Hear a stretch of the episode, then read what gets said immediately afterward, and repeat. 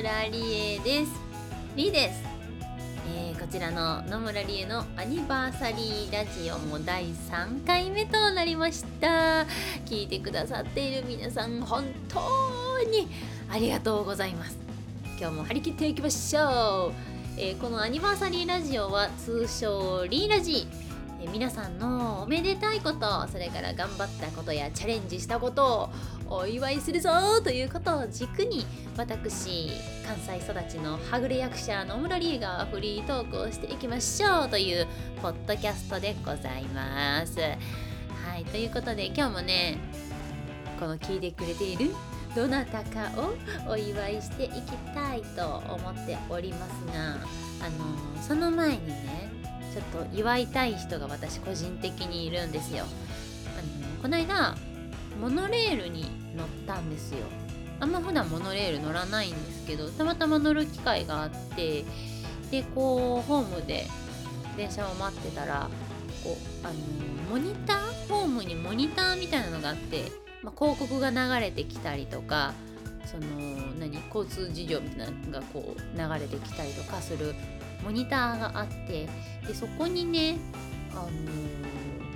医療従事者の皆さんありがとうございますみたいなご尽力ありがとうございますみたいなのがこうモノレールの人たちから医療従事者の人たちへみたいな感じでこうあったんですよ。それ見て私なんて優しいんだと思って。だってモノレールの人たちもね言ったらこう交通機関だから絶対お休みできない人たちでしょ。なのにその人たちが医療従事病院とかそういうのに関わってくださってる方に「ありがとう」って言ってその題材的にモニター使って言うって。あもう優しさそして優しさみたいな。優しさに溢れてるってすごい思ったんですよ。だから本当に交通機関でこう働いて頑張ってくれてる人も病院でね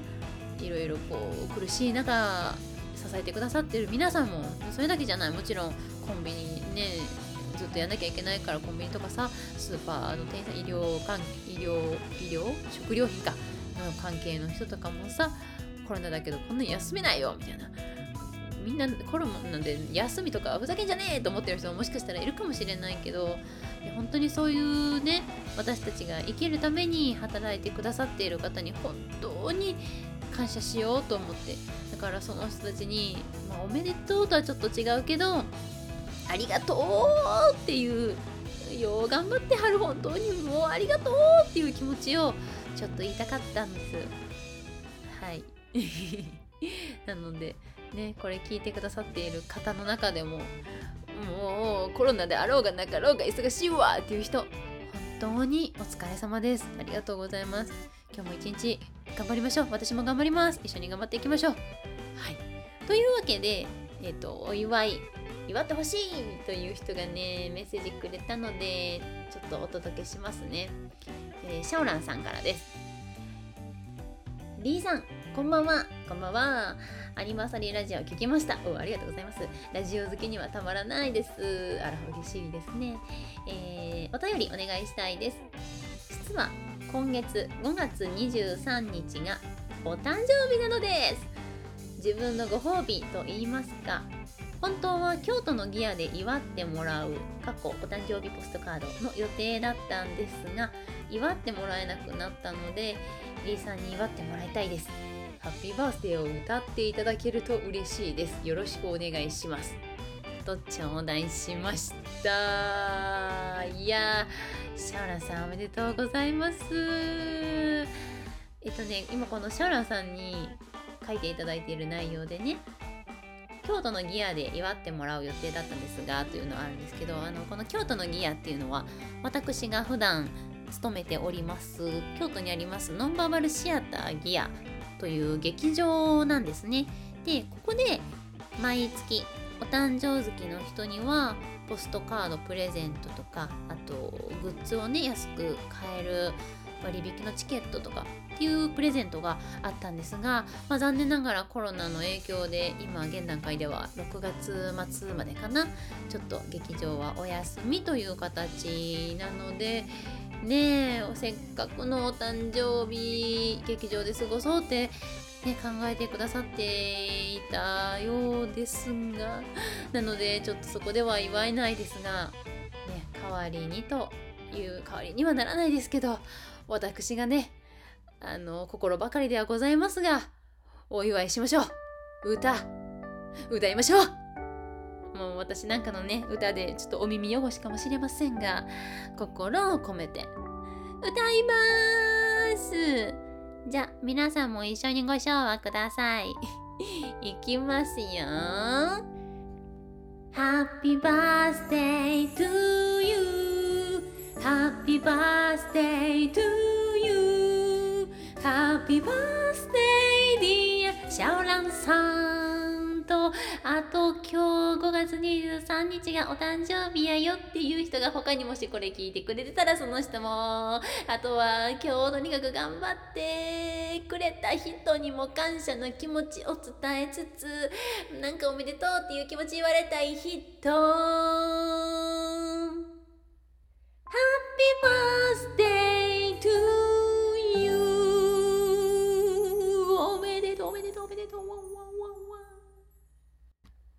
いやお誕生日はねいくつになっても嬉しいものですね。こう両親にも感謝せんといけないですね。周りの人たちにもねこう助けられて生きられてるからお誕生日っていいね。おめでとうございますシャオランさん。はい。ちゅうわけであのー、こっからは私のフリートークなんですけどもあのね最近あのリモート司会を私始めたんですよ。始めたんじゃ始めたんですよ。あのね知ってる人はいるとは思うんですけどこう Zoom とかのイベントで、まあ、私は普段演劇の世界に生息していますものでこう実際の劇場だと会場に入ってあ、ジャケット脱いでカバン下にしもてこうパンフレットを見てさあ始まらんかなドキドキ。あ前説始まったわ。あそうなんや。ふんふん。ワクワク。あそんな物語なんや。では間もなく始まります。ブースタートみたいな。こう始まるまでのワクワクタイムがあるんですよね。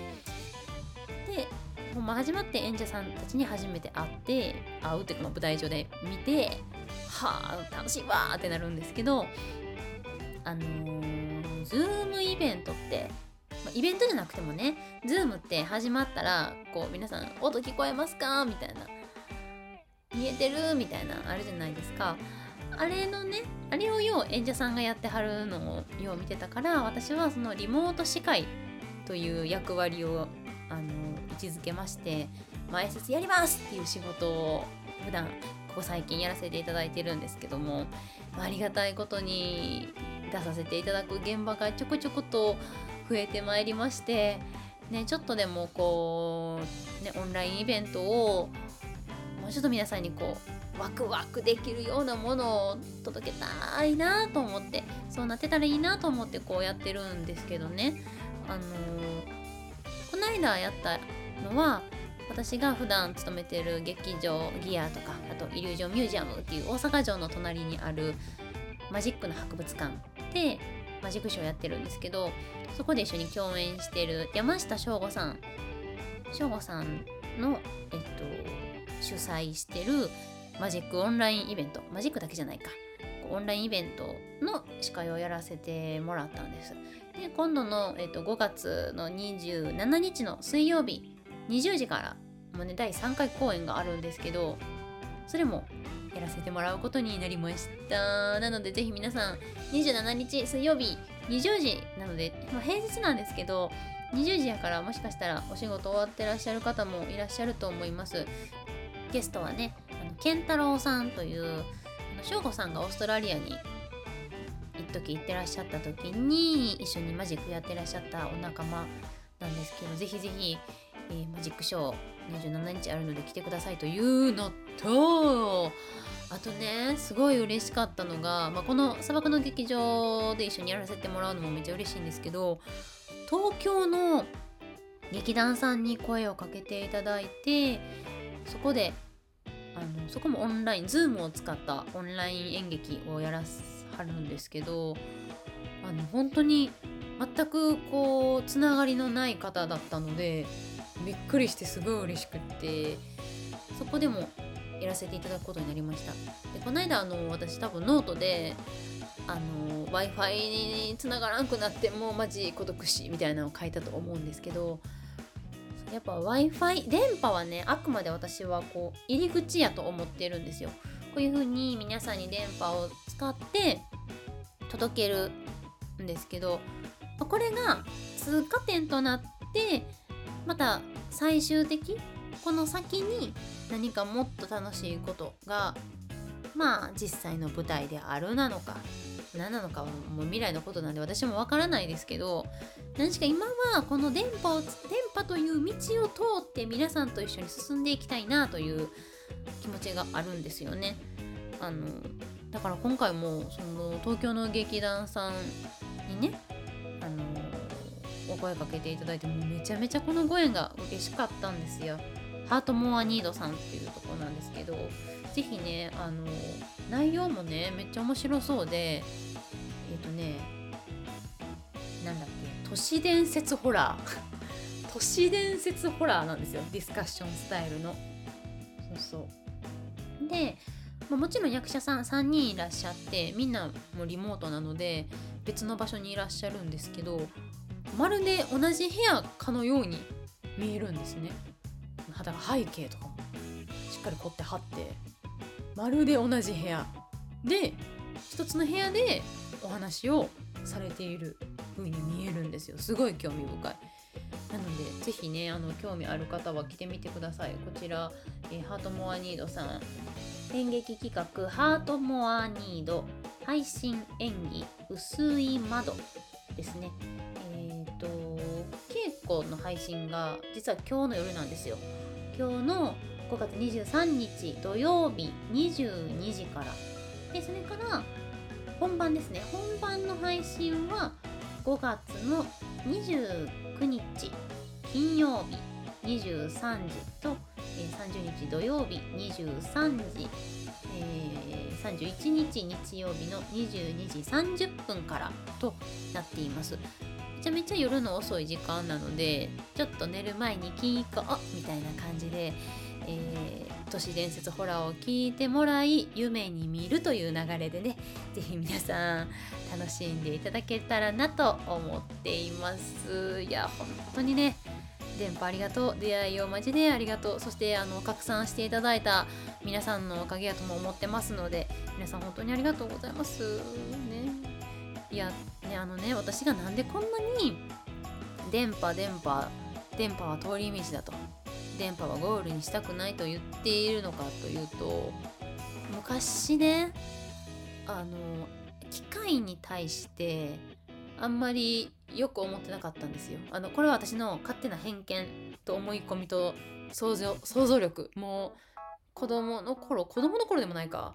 20代になってもかなんかこうイマにイマジネーションの世界想像の世界なんですけど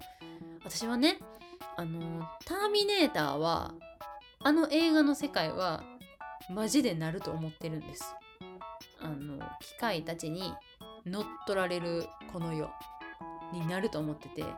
からもうあの世にはびこるペッパーくんとかはもういつかウィンウィンウィンクシャンってこうトランスフォームしてあのー、人間たちを襲うんじゃないかっていう妄想があります。あのー前もお話ししたかなあのホンダのロボットのアシモっていう子がいたんですけどね私が一緒にこうお仕事してたんですよアシモと一緒に舞台上で。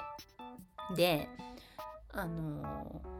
アシモもいろんなこうたくさんセンサーがついていてそれで感知して私たちの反応を見て自分であの考えて動いてくれるんですけどショーの中で